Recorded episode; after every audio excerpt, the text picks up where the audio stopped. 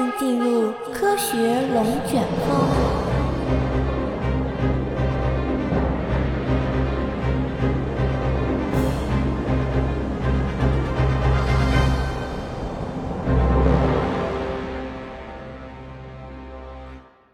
大家好，我是小叶。随着我们的生活水平提高，大家的养生意识也越来越强，市面上各种各样的保健品也越来越多。今天我们来谈一下一个存在了很长时间，但近几年却频频遭到质疑的保健品——阿胶。以前啊，我有个室友，每当生理期的时候，都会拿出他母亲为他亲手准备的阿胶膏，皱起眉头硬塞在嘴里。他本人其实非常讨厌阿胶的味道。说味道真的有点像皮鞋，但是由于他母亲总是说月经来的时候要多吃点阿胶，可以补血补气、滋阴养颜，再加上他也不想辜负母亲的一番好意，总会硬着头皮把这苦口良药给吃下去。虽然每次看到这一幕我都会哭笑不得，但是吃阿胶是否真的可以补血？这个问题确实让我感到十分好奇，因为阿胶遭到质疑已经不是一次两次了。最近一次官方质疑阿胶的事件发生在二零一八年二月十八日，全国幺二三二零卫生公益热线官方微博发布了一条消息：阿胶并不值得买，因为它只是水煮驴皮，驴皮的主要成分是胶原蛋白，这种蛋白质缺乏人体必需的色氨酸，所以并不是摄取蛋白的最佳选择。二月十九日又补充说道：就补充蛋白质而言，首推就是鸡蛋。鸡蛋可比吃海参、燕窝有用多了。然而，这条微博很快就遭到了删除，并在二月二十七日发文致歉。事件后的第二天，中国中医药协会就发文表示，阿胶疗效确切，否定有违科学。可事实是否真的如此呢？经过一番检索和调查，我不得不遗憾地告诉大家一个事实，即目前并没有足够的证据证明阿胶可以补血。虽然阿胶能不能补血我不知道，我只知道现代医学对于血液中的问题都有更加有效的针对性解决方案，选用现代医学的方法更加可靠。为了证明上述观点，首先我们来对比一下中医和西医是如何来描述贫血的。根据《中医学基础新世纪》第四版的记载，血是运行于脉中的具有润养作用的红色液体。是构成人体和维持生命活动的基本物质之一。血与气相对而言，属性为阴，故又称阴血。血在脉中循行于全身，内至腑脏，外达肢节，为生命活动提供营养。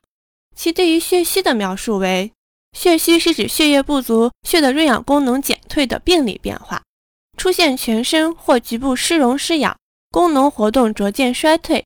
神志活动衰惫等一派虚弱表现，如面色唇甲蛋白无华、头晕健忘、神疲乏力、形体消瘦、心悸失眠、手足麻木、两目干涩、视物昏花等。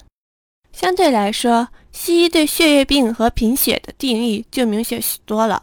根据内科学第九版的记载，贫血是指人体外周血红细胞容量减少，低于正常范围下限。不能运输足够的氧至组织而产生的综合征。由于红细胞容量测定较为复杂，临床上常以血红蛋白浓度来代替。我国血液病学家认为，在我国海平面地区，成年人血红蛋白小于一百二十克每升，孕妇小于一百克每升即为贫血。国外一般都以一八七二年 WHO 制定的诊断标准为基础，即在海平面地区。血红蛋白低于下述水平，诊断为贫血。六个月到六岁的儿童为一百一十克每升，六到十四岁儿童为一百二十克每升，成年男性一百三十克每升，成年女性一百二十克每升，孕妇一百一十克每升。两者一对比啊，我们就可以发现。中医对血虚的判断，主要还是靠医生的主观辨证和病人自身感受与描述，而西医诊断贫血就看化验单上的血红蛋白含量，低于一定数值就可以诊断，其标准客观且明确。我们回到本期的话题，阿胶，简单的检索可以发现，不管是百度百科还是维基百科，都把阿胶定义为一种中药。它是马科驴属动物的皮，经过漂洗、浸泡后浓缩形成的小块，具有补血、滋阴、润肺、止血的功效。我国的国家药品监督管理局一直将阿胶作为一款非处方药进行管理。在二零二零年六月二十四日刚修订的《中华人民共和国药典》中，阿胶也以药材的身份被收入其中。可以看出，我国政府对阿胶的药用是表示肯定的。但是在国际上，以影响力较大的世界卫生组织和美国食品药品监督管理局为例，别说检索到阿胶的药用信息了，就连与阿胶有关的记载都不能检索到。可见，阿胶在国际上并没有得到广泛的认可与应用。听到这里啊，我相信很多听众都会犯迷糊了。有人可能会提出质疑：既然我国政府认可了阿胶的补血功效，那么就算国际上没有认可，这也并不能证明它就是没有效果呀。没错，秉持科学思维，我们需要看一看与阿胶相关的科学研究。首先，我们来看一下阿胶的成分。除去百分之十左右的水分，阿胶中含量最高的就是我们熟悉的脂肪，大概占了百分之三十左右，并没有任何药效。其次是蛋白质，大约为百分之二十，游离氨基酸约为百分之十三点七。这也没有补血的功能。为了能够交叉引证阿胶蛋白质中的氨基酸成分，我检索了三篇 SCI 论文。经过对比发现，正如卫生公益热线官方微博所描述的一样，其色氨酸的含量要么是检测不出来，要么就是浓度很低，约百分之零点零七到百分之零点五。因此，从阿胶主要成分上来看，就不可能具备补血的功能。就算是补充蛋白质。阿胶蛋白也确实不是好的蛋白质来源。中国中医药协会对其的解释是：熬制阿胶的主料虽然是驴皮，但还要以黄酒、冰糖、豆油为辅料，经过复杂的工序加工而成。且阿胶在其中起的作用，并不是因为其含有胶原蛋白，其言外之意无非是想说阿胶当中有某种未知成分具有补血功效。这么说也不是没有道理。如果是未知成分起作用，那么只要给出临床实验的数据，就算我们没有能够分离鉴定那个成分，那我也是认了。下面我们就来看一下阿胶的药用临床研究。在中国知网上，如果以阿胶作为关键词搜索，截止到二零二零年十二月十一日，可以检索出四千八百四十二篇相关论文，其中与临床相关的仅仅只占了百分之三点二九左右。约一百零三篇，这些论文大多数都发表在了《光明中医》《中国民族民间医学》《中医杂志》和《新中医》以及一些地方中医杂志上。他们声称阿胶及一些阿胶制品确实有治疗失眠、阴虚、贫血的功效。先抛开这些杂志的可信度不说，一项科学研究是否真正可信？必须放在国际上接受同行审评，它绝对不能仅仅是某个领域的研究者们的自嗨。如果我们以阿胶的学名在 SCI 核心期刊中检索，可以检索到大量的体外活性实验相关的论文。不过，想要能够直接证明阿胶具有疗效的话，还是得看临床实验。那么，在国际期刊上，到底有没有关于阿胶的临床相关论文呢？答案是有的，但有且仅有一篇。这篇论文由广州中医药大学第一附属医院于二零一六年发表在《国际血液学杂志》上。这篇论文也被中国中药协会用来反驳幺二三二零卫生公益热线官方微博质疑阿胶的言论。该研究的样本为七十二名患有地中海贫血症的孕妇，其中的四十八人接受了阿胶治疗，剩余二十四人作为空白对照。最后采取西医的标准，通过定量患者血液中的三种血红蛋白的含量来评价贫血症是否得到了改善。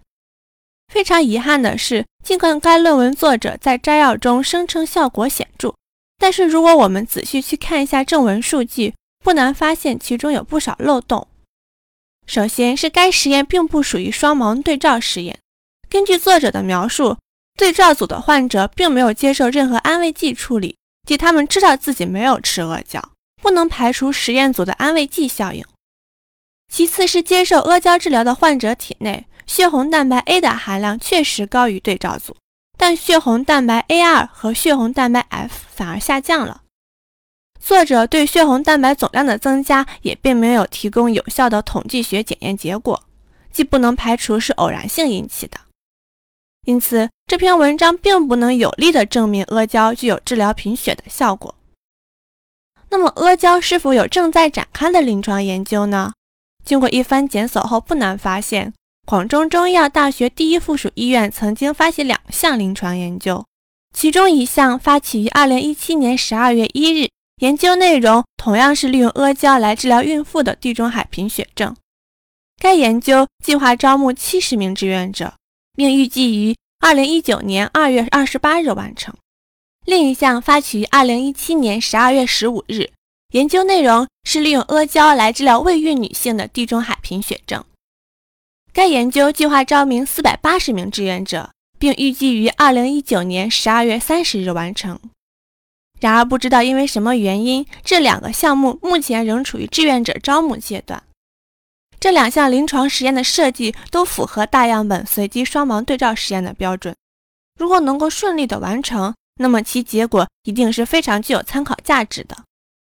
不过可以肯定的是，就目前国际上已经发表的临床数据来看，并不能证明阿胶具有补血功效。科学以及逻辑论都主张正有不正无，即在没有充分证据证明它有效的情况下，那我们就不能说它是有效的。大样本随机双盲对照实验是近现代循证医学的核心。如果缺少了它，那么现代医学也就和某些玄学差不多了。